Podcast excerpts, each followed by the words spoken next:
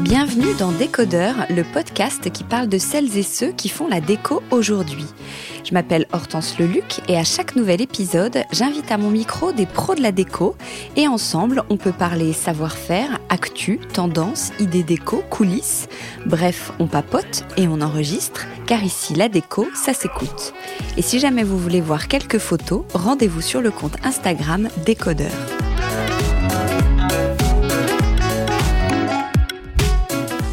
Designer de l'année par le salon Maison et Objets, il fallait absolument que je rencontre enfin Franklin Asie pour que vous puissiez l'écouter.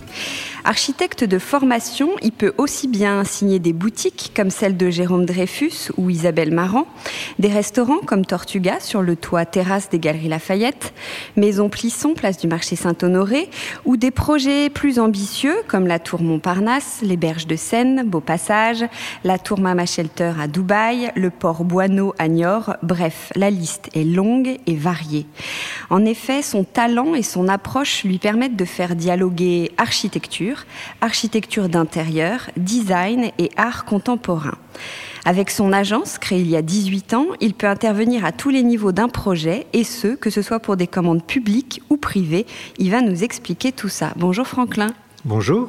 Euh, juste pour commencer, quand j'ai dit que j'allais vous interviewer, on m'a dit euh, Hortense, sois sérieuse, Franklin c'est du haut niveau, il est un peu du côté des archis euh, intello. Qu'est-ce que vous répondez à ça?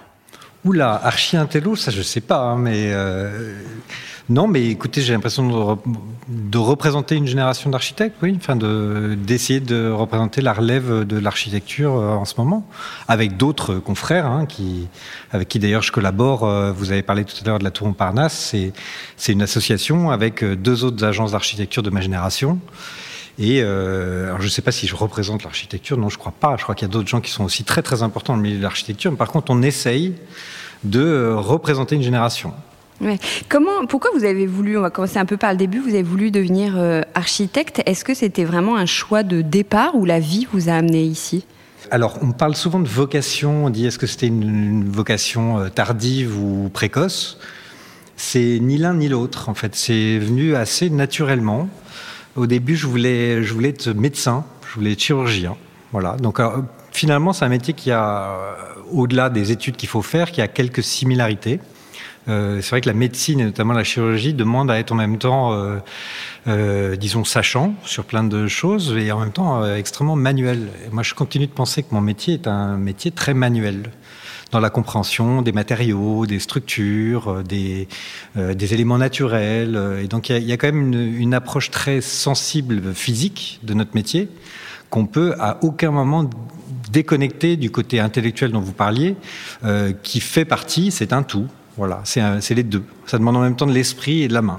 Ouais. Vous avez été, euh, j'ai lu, euh, l'élève de Paul Virilio, qui est philosophe et architecte, et, toute sa pensée était construite, tournée autour de, de, la critique de l'accélération et du progrès. Mais vous, avec votre métier, vous allez dans le sens du, progrès. Enfin, comment alors, bah, c'est quasiment un sujet de philo du bac, là, ce dont vous me parlez, mais c'est euh, tout dépend de ce qu'on met derrière le progrès.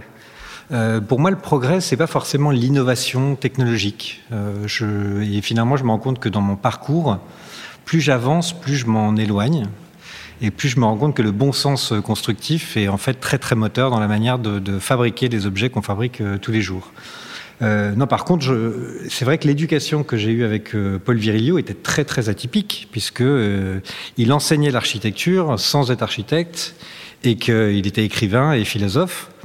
Et donc c'est quelqu'un qui m'a plus appris à voir les choses, à les observer.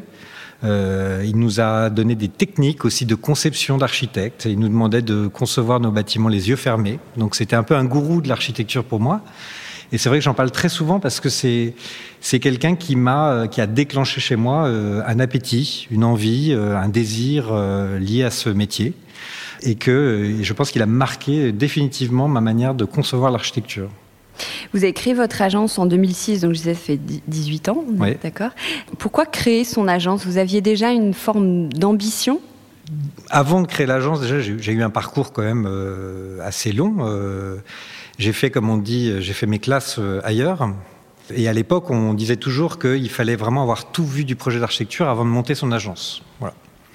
Et j'ai eu l'impression de voir à peu près la globalité d'une grosse structure d'agence, parce que je suis resté euh, huit ans chez Architecture Studio, qui est une grosse société qui a notamment fait euh, l'Institut du monde arabe avec Jean Nouvel, qui a fait euh, le Parlement européen de Strasbourg. Et, eux, ils m'ont vraiment tout appris sur la méthode, comment fabriquer un projet. Euh, après, euh, au bout d'un certain temps, euh, j'aurais pu rester là-bas, j'aurais peut-être pu m'associer, j'aurais peut-être pu avoir un parcours plus long chez eux. Et puis, je me suis rendu compte que j'avais vraiment l'envie de développer des choses qui étaient très personnelles et que peut-être c'était pas compatible de travailler dans le cadre d'un grand collectif d'architectes, puisqu'en fait à l'époque ils étaient déjà neuf personnes. Et c'est toujours compliqué de se dire qu'il y a besoin de la validation d'une dizaine de personnes pour qu'un projet émerge ça euh, évite et ça empêche toute forme de spontanéité et toute forme d'innovation euh, intellectuelle même, parce que c'est tellement passé au crible de la critique euh, au sein même d'une structure de conception que ça, finissait par me poser des problèmes vraiment de, liberté de, conception, de liberté plastique, de liberté intellectuelle. Donc j'ai décidé de monter ma structure et je l'ai montée en recommençant à zéro. Parce que quand, en, ayant enfin, passé une dizaine d'années dans une agence, à la fin, j'étais chef de projet de très gros projets et je, m'occupais notamment de, des projets de tour en Chine. j'avais des grosses équipes avec moi. Et quand on redémarre sa structure, ben, on repart de zéro. J'ai redémarré dans une chambre de bonne parce que c'était la seule chose que je pouvais me permettre à l'époque avec un stagiaire. Et puis j'ai commencé en refaisant un peu mon cheminement par la petite porte. Mon premier projet était un salon de coiffure. Mais que je, garde vraiment dans mon, cœur parce que c'est les premières expériences clients dans lesquelles on est directement investi, directement responsable, euh, où il y a vraiment cette approche de un client peut être content ou mécontent, hein, c'est comme dans tous les métiers. Euh, ben finalement, on, se rend compte qu'on n'a plus les parapluies ou les couvertures qu'on pouvait avoir autrefois euh, en, étant dans une grosse société. Et j'ai réappris à zéro à retravailler. Et aujourd'hui, c'est vrai qu'en euh, en partant de cette petite agence, petit à petit, on a grandi progressivement. Aujourd'hui, on est en à peu près 75 euh, personnes à l'agence. Vous êtes très nombreux. Que font, que font, ces, que font toutes ces personnes? Que des sudoku, des mots croisés. Des, euh, euh, écoutez, c'est une, une, agence qui est multipluridisciplinaire parce que euh, au fil du temps, je me suis aperçu que j'avais l'envie, l'ambition de, de réconcilier des métiers. Euh, qui euh, se sont euh, séparés avec le temps. je pense que la première cause de la séparation de nos métiers en tant qu'architecte, ça a été le fait que on décide dans l'éducation de séparer les arts nobles des arts moins nobles.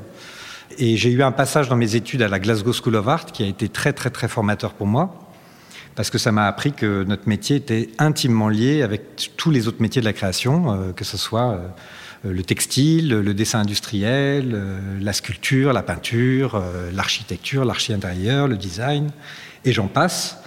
Et du coup, c'est pas par vision égocentrique que j'ai essayé de retrouver tous ces métiers, mais c'est plus par, par souci d'une homogénéité de ce qu'on produit. Voilà, qu'il n'y ait pas d'incohérence entre l'archi et l'archi intérieur, par exemple.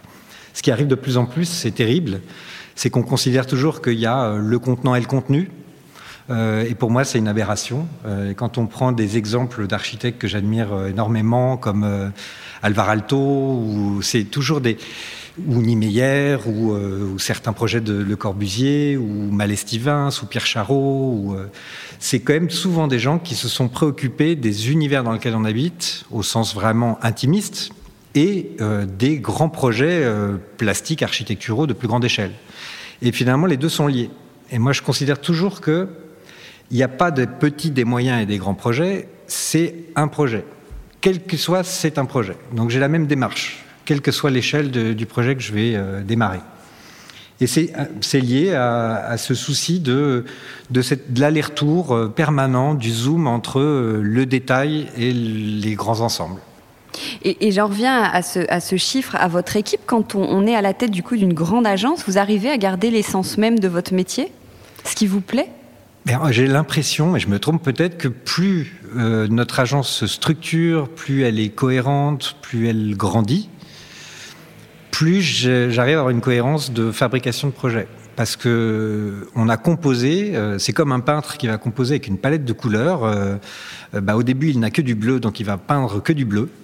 et aujourd'hui, cette palette, elle est tellement riche en ressources humaines à l'agence, avec des compétences qui sont tellement variées, diverses, d'horizons très, très, très différents, que ça me donne au contraire une beaucoup plus grande liberté de concevoir n'importe quoi. Et vous parliez aussi de, sensibilité. Est-ce qu'à votre niveau, justement, avec tous ces gros projets, euh, vous arrivez encore à mettre de, l'émotion, justement, de la sensibilité, ou on passe plus facilement côté technique? Alors, c'est une très bonne question, parce que c'est justement un débat euh, très important à l'agence, que je n'ai pas encore complètement réglé.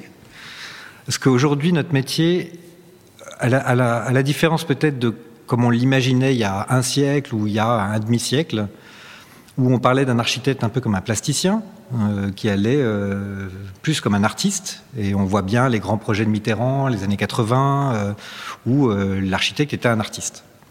ce qui d'ailleurs nous pose aujourd'hui énormément de problèmes qu'on nous ait catégorisés comme des artistes, parce que on nous fait plus confiance techniquement, on nous fait plus confiance économiquement. Et je me bats tous les jours pour dire que l'architecture est avant tout une forme de technique. Et c'est par contre l'intelligence de la résolution technique qui va apporter cette démarche plastique et créative et sensible dont vous parlez pour aller pousser les limites beaucoup plus loin. Euh, tant qu'on n'a pas résolu l'équation technique, c'est très difficile de se dire qu'on va être sensible, en architecture, hein, je dis. et, je crois que c'est très symptomatique de notre génération, puisqu'en fait, on a, euh, en dix ans de cela, on a intégré beaucoup de problématiques techniques au projet d'architecture. L'environnement en fait partie.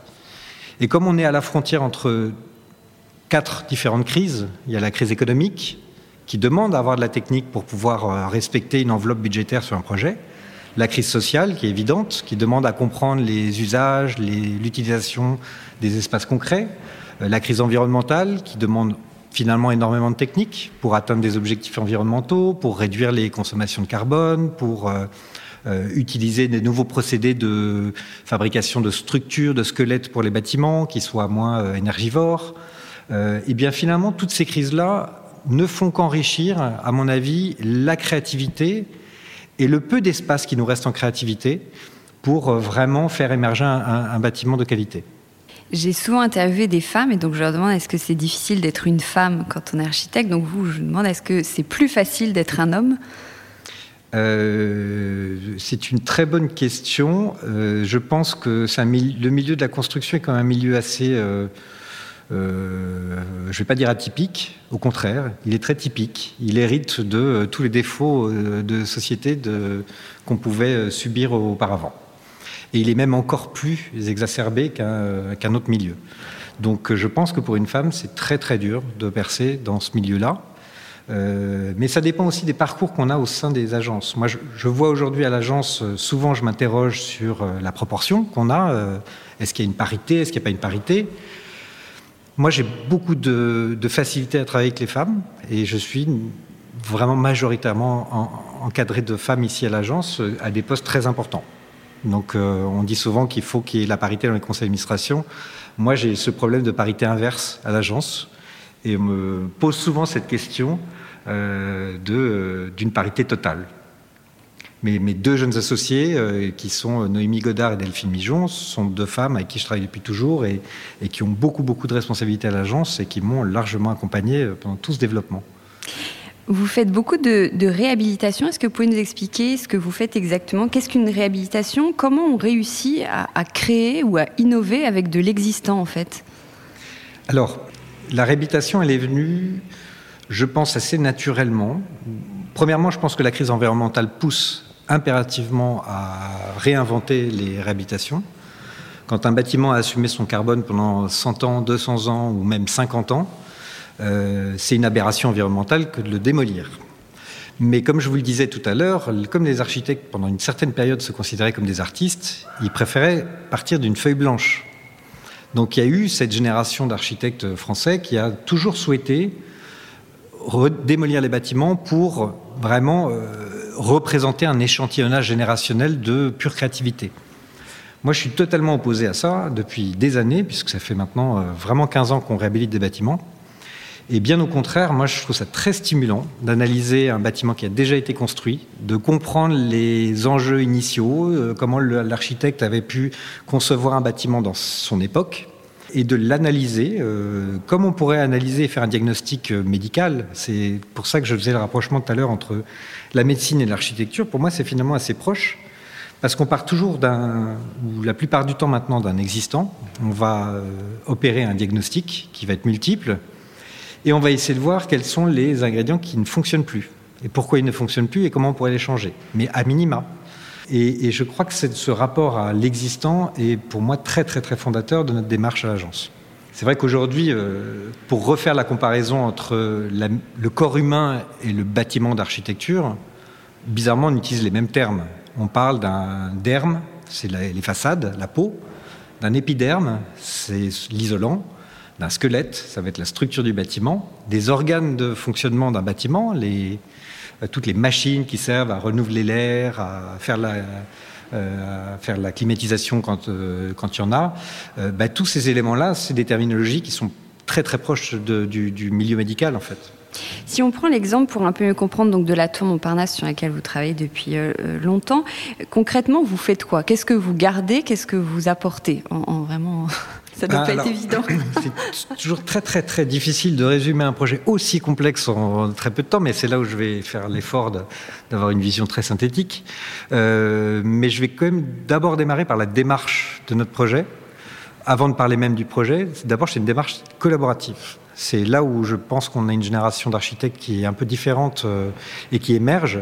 C'est qu'on apprend à faire des projets, à, en l'occurrence là, à six mains. Il y a trois agences d'architecture qui se sont associées. Je suis fondateur d'un groupement d'architectes et qui a décidé d'aborder la réhabilitation de la tour Montparnasse avec un groupement d'architectes.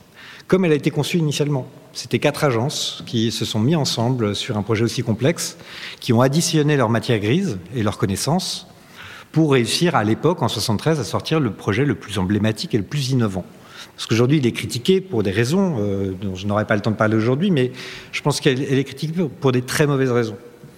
Euh, le bâtiment, il est d'une très grande qualité architecturale dans son innovation, dans sa conception initiale. Aujourd'hui, il a fallu dater un peu le carbone 14, de savoir qu'est-ce qu'on pouvait garder de manière euh, franche et qu'est-ce qui était nécessaire de remplacer ou de modifier ou d'adapter. Euh, et donc, c'est vraiment ce travail de diagnostic qui a été important dans le projet. Mais concrètement, si je dois parler du projet, on va garder vraiment le squelette du bâtiment, c'est-à-dire tout son, toute sa structure qui est au centre, un grand noyau en béton qui comprend 30 batteries d'ascenseurs, deux escaliers de chambord. Tout ça, c'est le tronc d'arbre de la tour. On peut absolument pas le, bouger et on pas Ça ne veut pas dire qu'il n'est pas solide, par exemple. Quelqu'un qui s'y connaît, qui connaît rien, qui s'y connaît pas, peut se dire ça. Non, ah non non, c'est très très solide. C'est très solide. C'est même à l'époque, euh, comme on n'était pas, on était loin des crises euh, des, sur les matériaux, sur le sur l'économie des matériaux qu'on peut maintenant voir dans nos projets. Euh, on était très généreux en structure et bien au contraire, la structure, aujourd'hui, grâce à cette structure justement, on peut alourdir légèrement le bâtiment pour lui donner une peau extérieure peut-être un peu plus lourde mais beaucoup plus performante. Et, euh, les défauts de cette tour, c'est qu'en fait, à l'époque, on mettait souvent des vitrages fumés, noirs, ou des vitrages miroirs, parce qu'on se disait que c'était la meilleure manière de, combattre les apports solaires néfastes et qu'il ne fasse pas trop chaud dans les bâtiments. Euh, mais aujourd'hui, on a besoin de l'inverse. En fait, on a besoin d'apporter de la lumière naturelle pour diminuer les consommations énergétiques des euh, lumières artificielles dans les bâtiments, mais en même temps de se protéger du soleil.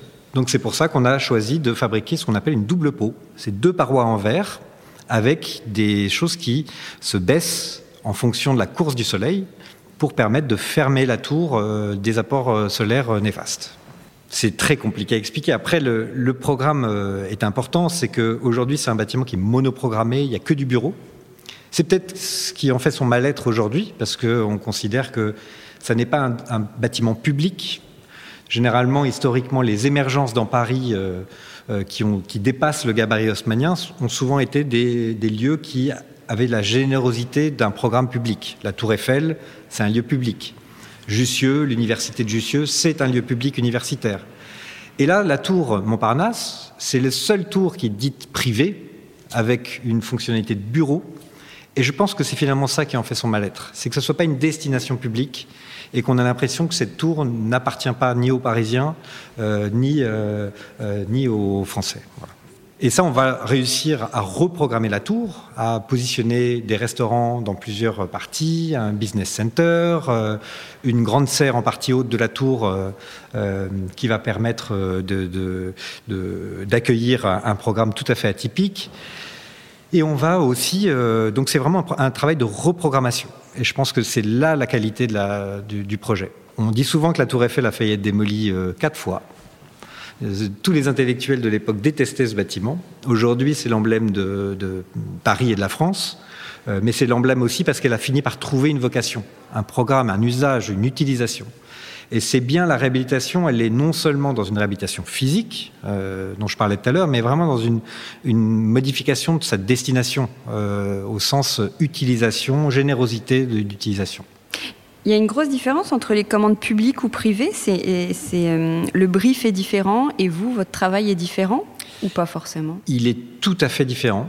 il est tout à fait différent. C'est vrai qu'on sort d'une ère assez faste de commandes publiques avec les grands travaux, avec, euh, toutes les modifications des grands équipements qui ont été faits, notamment dans Paris. Euh, aujourd'hui, la commande publique, elle est, elle est plus du tout aussi présente qu'auparavant.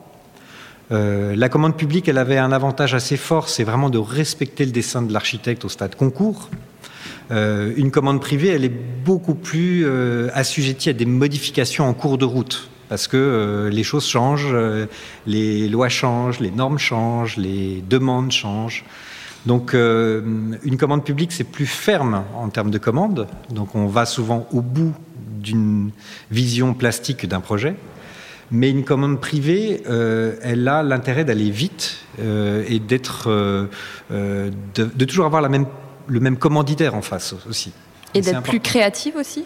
Euh, Oui, je pense qu'aujourd'hui, la commande privée, euh, quand on analyse euh, l'histoire du mécénat pour l'architecture depuis des siècles et des siècles, les premiers mécènes étaient l'Église. C'est eux qui ont vraiment inventé les nouveaux, courants d'architecture, que ce soit l'architecture romane ou gothique ou les grands courants, venaient d'un mécène qui était la religion, l'Église.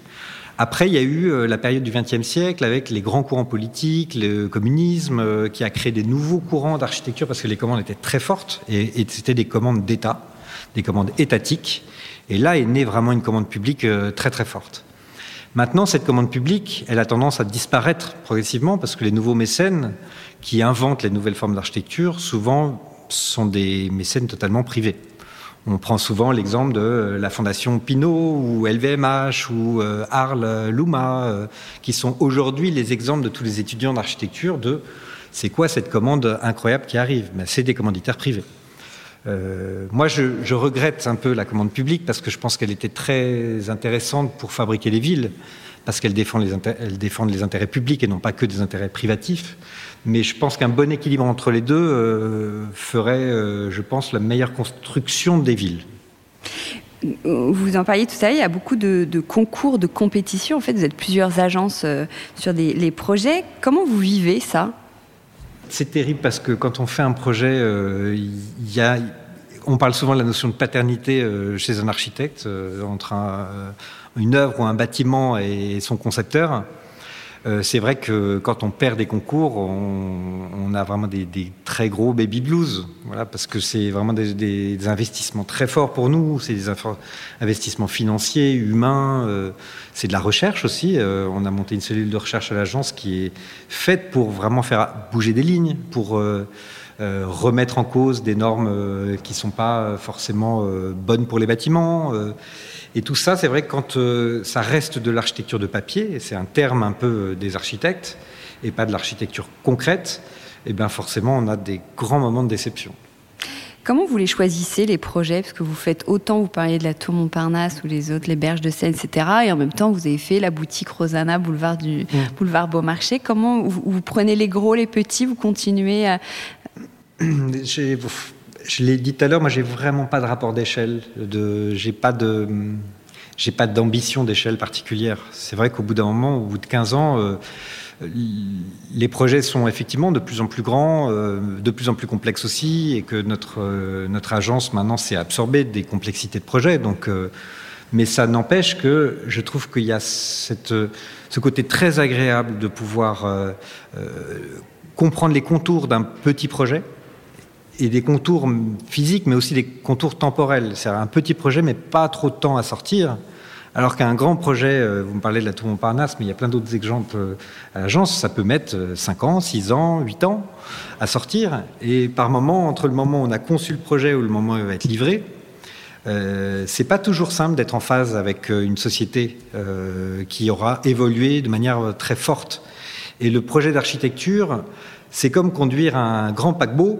Euh, pour arriver dans le port, il faut freiner très très très très longtemps avant, mais très longtemps, des kilomètres et des kilomètres avant. Et comme on embarque des entreprises, des ingénieurs, beaucoup beaucoup d'acteurs dans un projet, c'est pas aussi malléable et aussi flexible de pouvoir modifier une conception en cours de fabrication d'un projet de grande échelle. Donc, je continue d'avoir ce, besoin de travailler sur des petites et moyennes échelles parce que c'est très euh, relaxant aussi pour l'esprit. Ouais. Quel est le projet qui vous a le plus marqué bah, c'est c'est comme, euh, c'est comme dire quel est l'enfant que vous préférez. C'est toujours un peu compliqué. Euh, globalement, ils m'ont tous marqué.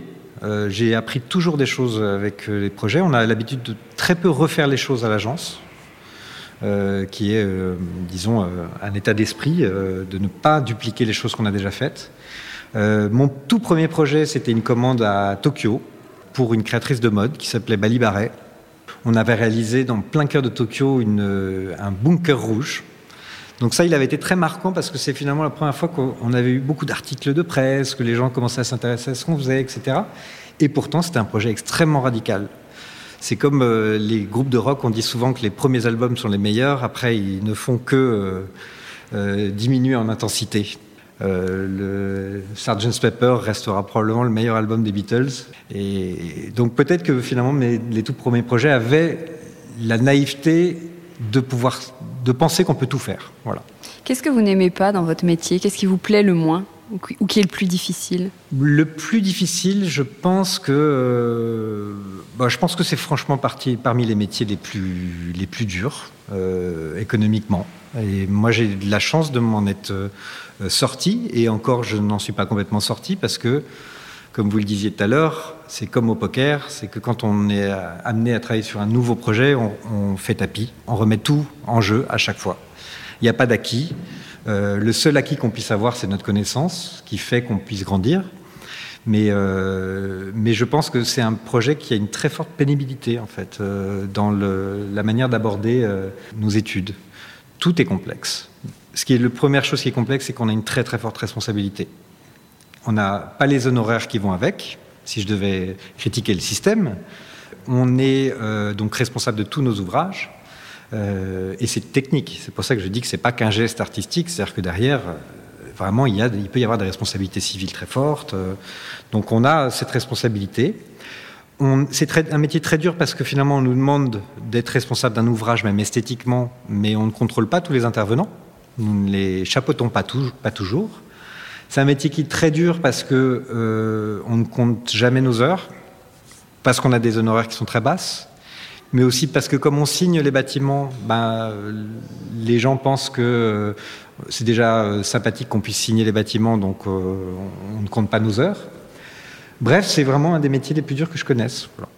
Comment vous définiriez Est-ce qu'il y a un style Franklin Asie et est-ce qu'il faut un style pour se démarquer? Très bonne question, la question du style. Et j'ai résolu cette équation il y a maintenant dix ans. Et, je vais vraiment l'expliquer, je vais l'expliquer par le même sujet que euh, la sursignature qu'on a pu avoir dans les années 80.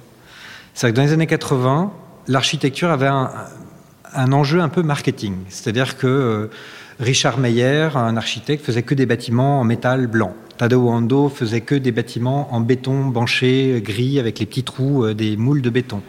Euh, faisait que des bâtiments déstructurés euh, euh, comme Franck Gehry. Et finalement, ils ont eu une écriture qui était aux yeux du public très lisible, très marketing. On savait que c'était un bâtiment de un tel ou de une telle. Aujourd'hui, moi, je m'éloigne vraiment de cette signature euh, unique, parce que je pense que tous les projets sont très contextuels, et c'est là où je vais parler de contextualité. C'est quand on fait un projet à Paris, ou à Tokyo, ou à Shanghai, ou à New York, on s'intègre quand même dans un tissu urbain déjà préconçu, préfabriqué, il faut dialoguer avec des bâtiments qui sont autour, euh, et que j'ai plus une vision de conciliation de l'architecture que d'apposer une signature trop formelle et peut-être trop euh, définie. Donc je m'oppose un peu à la, sursignature des bâtiments et j'ai l'impression que notre approche, elle est, si on devait avoir un fil d'Ariane, c'est qu'elle est très diverse. Alors c'est moins limpide pour les médias, c'est moins limpide pour les clients, mais pourtant je pense que c'est ce qu'il y a de plus juste pour la ville. Vous parliez tout à l'heure donc des, aspects environnementaux qui sont très importants dans votre travail, c'est-à-dire à quel, euh, quel choix il faut faire par exemple? C'est au niveau des matériaux, c'est au niveau de la, création au tout début? Ou euh? Alors, j'aurais tendance à dire que le, sujet environnemental, il est en même temps ancestral et en même temps très récent.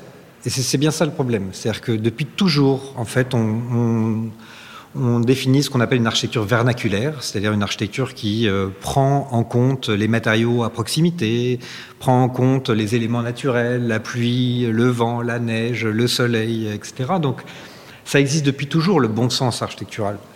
Mais euh, depuis euh, la reconstruction de l'après-guerre, on a commencé à fabriquer des architectures dites internationales, qui étaient plus des architectures très industrielles, avec des procédés très standardisés. Euh, et, on a du mal à sortir de cette période-là. On a beaucoup, beaucoup de mal à sortir, puisqu'en fait, ce sont les industriels qui dictent la manière dont on va euh, utiliser des matériaux. C'est eux qui ont la, comment dire, aussi la, force de frappe euh, de recherche sur ces nouveaux matériaux, etc. Moi, j'ai plutôt tendance à dire que des vieux matériaux ont déjà fait leurs preuves et ont déjà euh, des grandes qualités environnementales. Donc je suis pour reprendre en considération notamment les bâtiments en pierre de taille. On peut faire un bâtiment en pierre de taille, mais qui soit très contemporain. Et pourtant, on va nous dire que c'est un bâtiment qui va être lourd, donc ça va être compliqué de l'acheminer, il va y avoir euh, un bilan carbone avec les transports qui va être, euh, qui va être lourd, mais moi je crois que l'architecture, ça se juge dans la longévité et dans la pérennité. Je suis convaincu de ça. et je suis convaincu qu'un bâtiment, même si à la source de sa fabrication, quand on est en neuf, il va consommer un peu de carbone, peut-être un peu plus qu'un autre bâtiment. S'il dure deux siècles ou trois siècles ou même plus, son bilan carbone, il va être forcément excellent. Donc chacun a ses écoles de pensée. Il y a des gens qui pensent qu'il faut faire des bâtiments très légers parce qu'on n'aura pas à les transporter. Moi, je ne suis pas de cette école-là. Je pense qu'il faut mieux euh, euh, fabriquer des choses qui durent beaucoup, beaucoup dans le temps. Mais le deuxième aspect de l'environnemental, il n'est pas seulement lié aux matériaux, euh, à la provenance des matériaux, au bilan carbone, etc. Il est pour moi intimement lié à la flexibilité des bâtiments. Quand on conçoit un bâtiment dans une fonction et qu'on ne peut pas la bouger, on ne peut pas faire évoluer la société dans un bâtiment. Et donc on va être obligé de le démolir ou fortement, partiellement ou totalement, pour pouvoir euh, bah, faire évoluer cette société dans un bâtiment.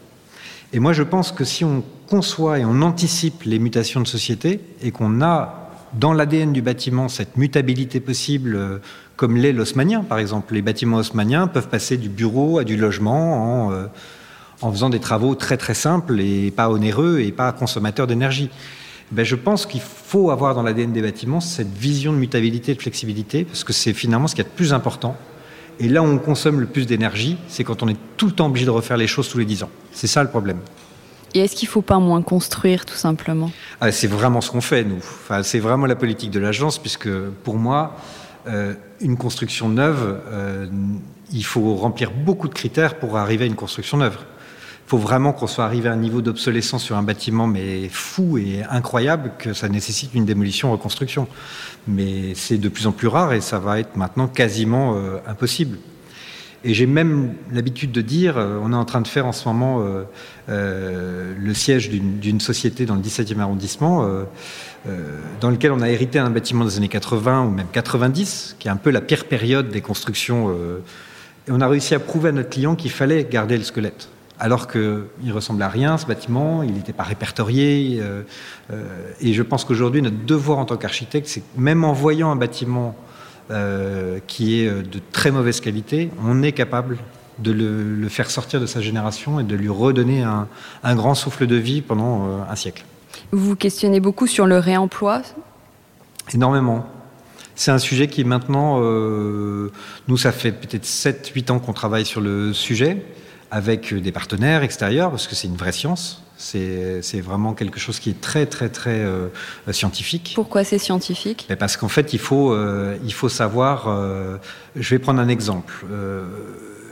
L'exemple de la tour Montparnasse qu'on fait avec l'association La Nouvelle OM, avec Chartier-Lalix et Ardel Le Bihan, il y a 40 000 mètres carrés de vitrage noir sur la tour. Ça représente un volume de vitrage qui est mais colossal, vraiment gigantesque. Ce vitrage, c'est un simple vitrage. Donc on, il ne peut pas avoir cette qualité d'enveloppe thermique. Euh, et il fallait, on s'est dit, mais comment va-t-on le recycler? Qu'est-ce qu'on va pouvoir en faire alors qu'il est vraiment impropre à n'importe quel usage de construction aujourd'hui? Et on a décidé de le garder sur place, donc ça fait vraiment un volume verrier important, et de le réutiliser en seconde œuvre à l'intérieur du bâtiment. Comme si, au lieu de mettre euh, des murs euh, avec du travertin ou du bois, on va plaquer tous ces vitrages noirs à l'intérieur de la tour ça permet de faire ce clin d'œil entre l'histoire et la modernité aussi, de garder ce vitrage à l'intérieur de la tour.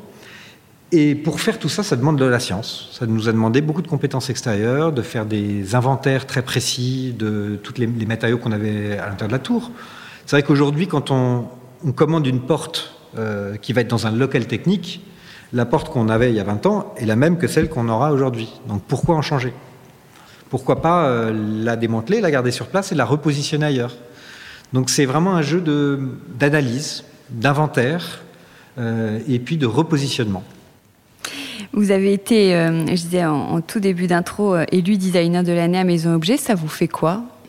J'étais très honoré d'être élu designer de l'année. Je suis maintenant designer de l'année depuis deux ans et demi. à cause du Donc je crois que dans l'histoire des designers de l'année, je suis le, celui qui a la plus grande longévité, mais c'est pas c'est pas grâce à nous ni grâce euh, voilà. Mais non, j'étais très très euh, j'étais très agréablement surpris euh, qu'ils nous élisent designer de l'année. Puis c'est pas commun que ce soit un architecte et un architecte d'intérieur ou un architecte qui soit nommé. Et en même temps, je pense que c'est intéressant parce qu'on a peut-être une approche un peu différente euh, du design proprement dit. Voilà, qui est, euh, euh, on a une approche notamment sur le temps, comme je l'expliquais tout à l'heure, d'essayer d'anticiper des temps longs sur les projets. Et, j'étais très flatté voilà, d'être élu designer de l'année. Ça ne vous gêne pas justement cette histoire de termes, designer, architecte? J'ai l'impression qu'il y en a qui tiennent beaucoup aux bons mots. alors ça m'a beaucoup gêné pendant une époque euh, et puis finalement, je me dis, c'est pas très grave. Euh, finalement, la, fonction est jamais très très grave par rapport au résultat de ce qu'on produit les uns les autres, qu'on soit designer, architecte, architecte d'intérieur. Euh, on parle même de directeur artistique maintenant.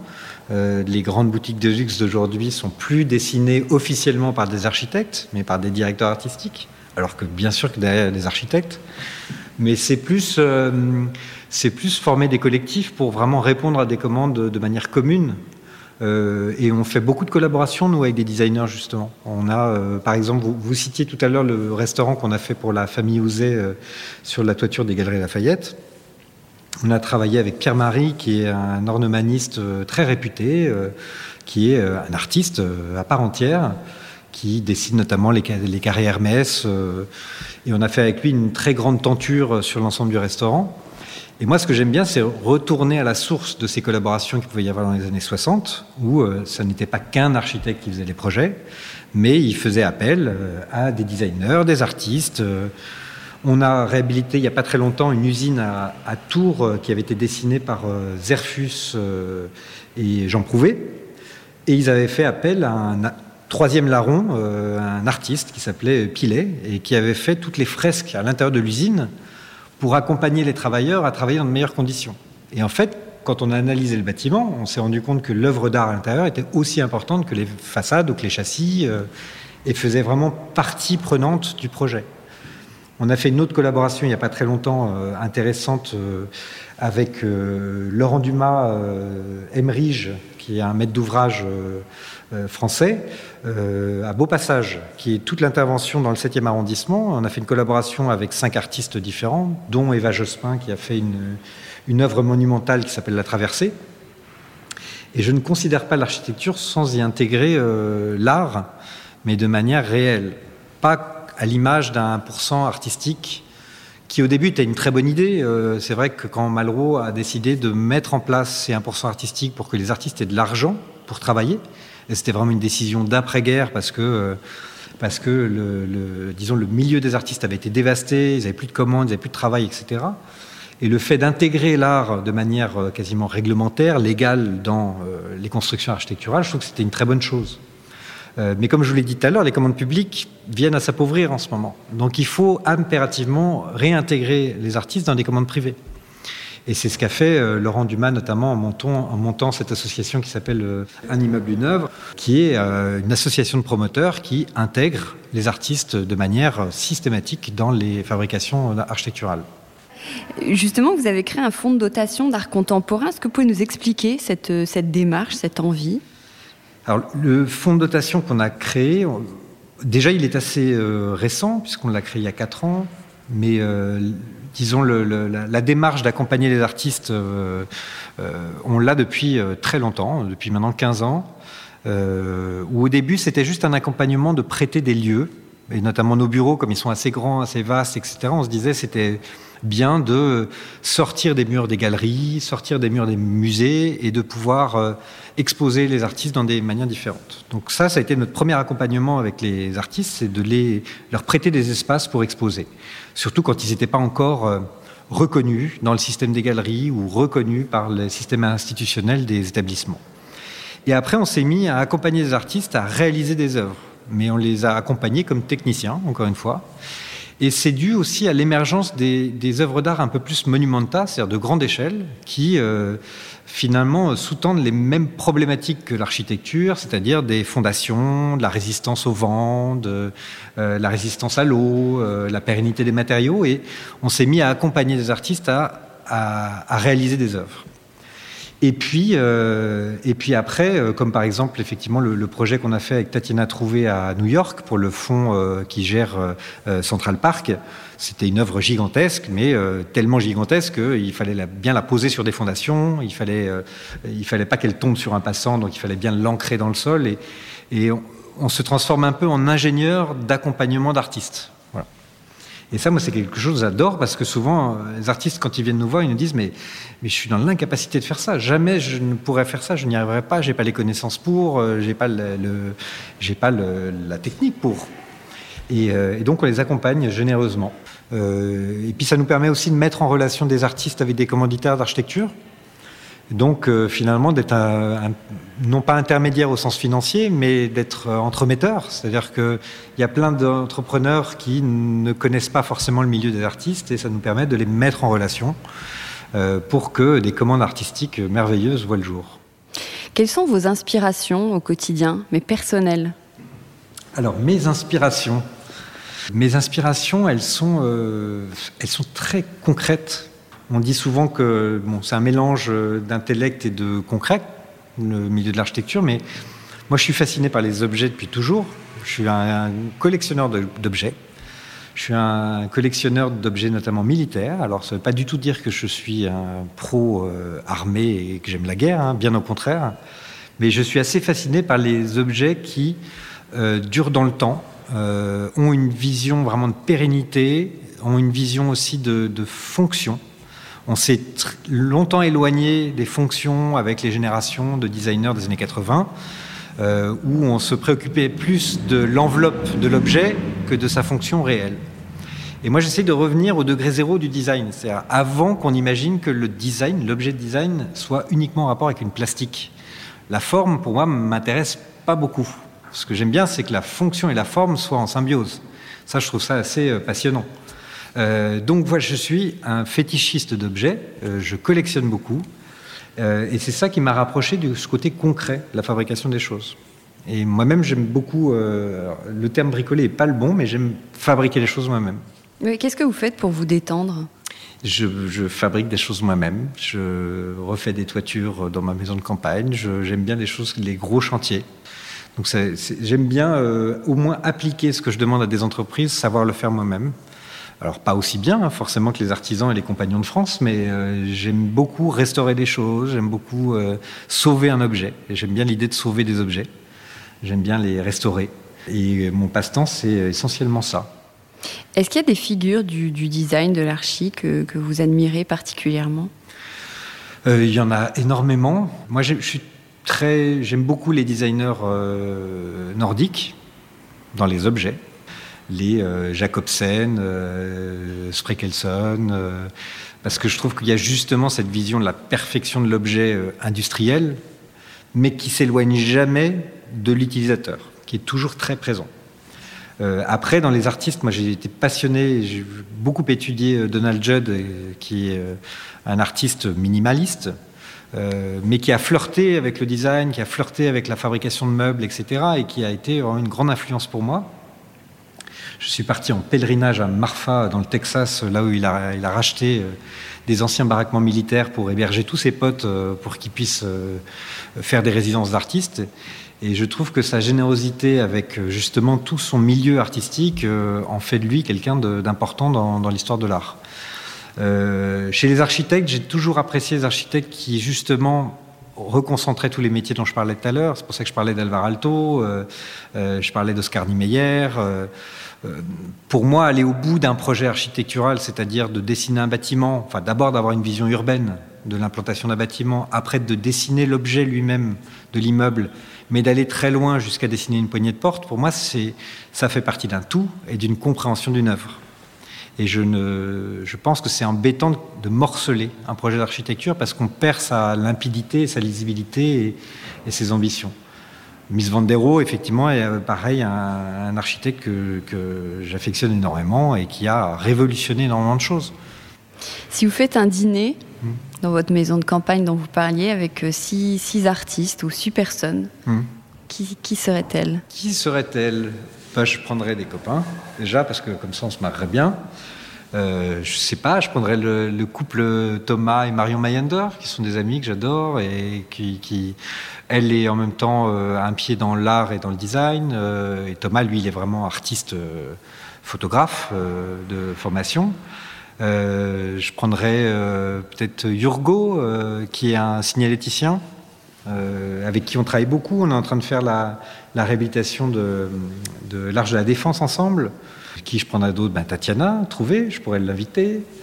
Il faudrait que je prenne un architecte aussi, non Quand même? Je sais pas, faudrait que j'y réfléchisse. Ouais, c'est pas évident, hein, cette, cette, question. Là, je vois que vous avez des platines derrière. Vous travaillez en, en musique ou c'est pour les, les soirées? Euh, Elles sont que là pour la déco. Non, autrefois, je m'en servais beaucoup. En fait, j'ai hésité un petit peu à faire de la musique ou de l'architecture euh, quand j'avais 18 ans, euh, quand je savais pas exactement où je me trouvais. J'ai sorti un, un, album, enfin une phase B d'album avec un ami et puis, euh, je faisais beaucoup, beaucoup de musique. je faisais de la batterie, du piano, euh, et j'aimais bien passer des disques. J'aime pas dire DJ, mais j'ai toujours été très mauvais avec le crossfader là, pour passer d'un morceau à un autre, mais j'aimais bien passer des disques à l'ancienne, comme un jukebox. Et c'est vrai que on est euh, une génération un peu de sampling, c'est-à-dire que finalement le fait d'avoir touché un peu à tout, d'être passé par la Glasgow School of Art, d'être aussi une génération d'images et de sampling d'images avec Google Images, hein, qui quand même reste pour plein de créatifs aujourd'hui une source d'inspiration monumentale. Euh, autrefois, il fallait aller dans une bibliothèque pour trouver des images euh, euh, de référence et des choses comme ça. Aujourd'hui, on a des mines d'or devant nous. Donc voilà, ce que j'aime bien, c'est cette multi-pluridisciplinarité, ces iconographies multiples. Et, la génération sampling, c'est aussi de, de, pouvoir se nourrir d'énormément de choses et de pouvoir en faire une synthèse intelligente. Et, et on me dit souvent, et c'est ce qui m'ont posé comme question sur le projet qu'on a fait pour Maison et Objets, euh, c'est quoi votre vision du futur du bureau? Et je leur disais en permanence, je, n'en ai aucune idée. Mais aucune idée. C'était pas, pas un constat d'échec. Mais c'était de se dire que finalement, moi je pense que c'est l'analyse de l'histoire, du moment présent, etc., qui va donner des solutions futures de comment on s'organise, comment on va travailler, comment on va vivre. Euh, et, euh, je, crois, moi, j'ai beaucoup d'espoir sur euh, trouver des solutions futures en analysant le passé. Je suis un peu conservateur pour ça. Mais et c'est d'ailleurs toute une recherche qu'on a fait dans le cadre de Maison Objet d'analyser dans le milieu du cinéma comment ils avaient pu voir le, travail. il y a eu des bureaux cloisonnés, les bureaux, les open space, les tours, et c'est très amusant d'observer que souvent ces habitudes changent avec les sociétés. Et comme en ce moment on est dans des périodes de mutation où les cycles se raccourcissent, et je pourrais en revenir à Paul Virilio dont vous me parliez tout à l'heure sur la vitesse, la vitesse de l'information, la vitesse du changement. Euh, on est sur des vitesses qui sont beaucoup beaucoup plus importantes qu'avant. Donc c'est compliqué de figer un design dans une vitesse qui est trop rapide. Et c'est pour ça que je prône plus la flexibilité et la compréhension des, mutations possibles que de cristalliser un projet euh, dans une société euh, au temps présent. Comment vous travaillez justement Plutôt en équipe On est dans votre bureau qui est immense ou plutôt tout seul Plutôt le soir Plutôt de chez vous, ici? Alors je travaille pas du tout tout seul. J'ai vraiment une vision très collaborative de mon métier. Mon bureau que vous voyez ici, qui est grand, effectivement, il y a une grande table, mais en fait c'est une salle de réunion permanente. C'est-à-dire qu'en permanence, on fait des revues de projet ici, en permanence, on fait des corrections. Euh, donc j'ai une vision euh, très très collaborative du travail. Je travaillais beaucoup le soir quand j'étais plus jeune. Je travaille beaucoup moins le soir maintenant. Et moi, je suis maintenant assez dynamique le matin. la vie appartient à ceux qui se lèvent tôt comme disait mon grand-père. Je pensais vous voir en blouse. J'ai cru lire que vous travaillez avec une blouse. C'est terminé cette euh, époque Non, ça arrive encore, mais je travaille en blouse quand euh, je fais des, maquettes, euh, des, trucs qui sont salissants. En fait, j'ai usé tellement de vêtements bêtement quand j'étais plus jeune parce que j'avais la flemme de, de, changer de vêtements que la blouse était la manière la plus simple de protéger les vêtements en dessous. Quel est votre dernier achat? Dernière question. Quel est mon dernier achat? Déco, design euh, Déco, design, c'est une bonne question. Bah, récemment, j'ai racheté des, meubles USM. Euh, c'est des meubles euh, qui ont été conçus et dessinés par des Suisses allemands dans les années 60, pour lesquels j'ai une passion. Passion parce que justement, ils sont mutables. Voilà. Si un jour on veut faire une étagère, on fait une étagère. Si un jour on veut faire un buffet, on fait un buffet. Donc j'aime bien les restaurer. Je les achète d'occasion la plupart du temps. Mais j'ai plein d'autres. Euh, qu'est-ce que j'ai acheté comme objet récemment là? Vous me posez que des cols. là, il y a un cendrier euh, qui est un cendrier de Gioponti. Voilà que j'ai trouvé, euh, j'ai acheté sur Le Bon Coin il n'y a pas très longtemps et qui pour moi un exemple de design absolument parfait. Merci beaucoup Franklin. Merci. Bonne journée, au revoir. Au revoir. Décodeur, c'est terminé pour aujourd'hui. Merci beaucoup d'avoir écouté en entier. Si vous avez aimé cette émission, n'oubliez surtout pas de vous abonner au podcast pour ne pas rater les prochains épisodes. Bien sûr, vous pouvez aussi la partager en l'envoyant à vos proches ou en story Insta. D'ailleurs, vous pouvez me retrouver sur le compte Décodeur où je poste quasiment tous les jours. Et si jamais vous écoutez cette émission sur Apple Podcast et que vous avez 20 secondes, n'hésitez pas à laisser un commentaire. C'est juste sous la liste des épisodes. C'est comme partout, plus j'ai d'avis et d'étoiles, plus le podcast se détache et se fait connaître. Voilà, merci beaucoup et à très bientôt alors, ici ou ailleurs.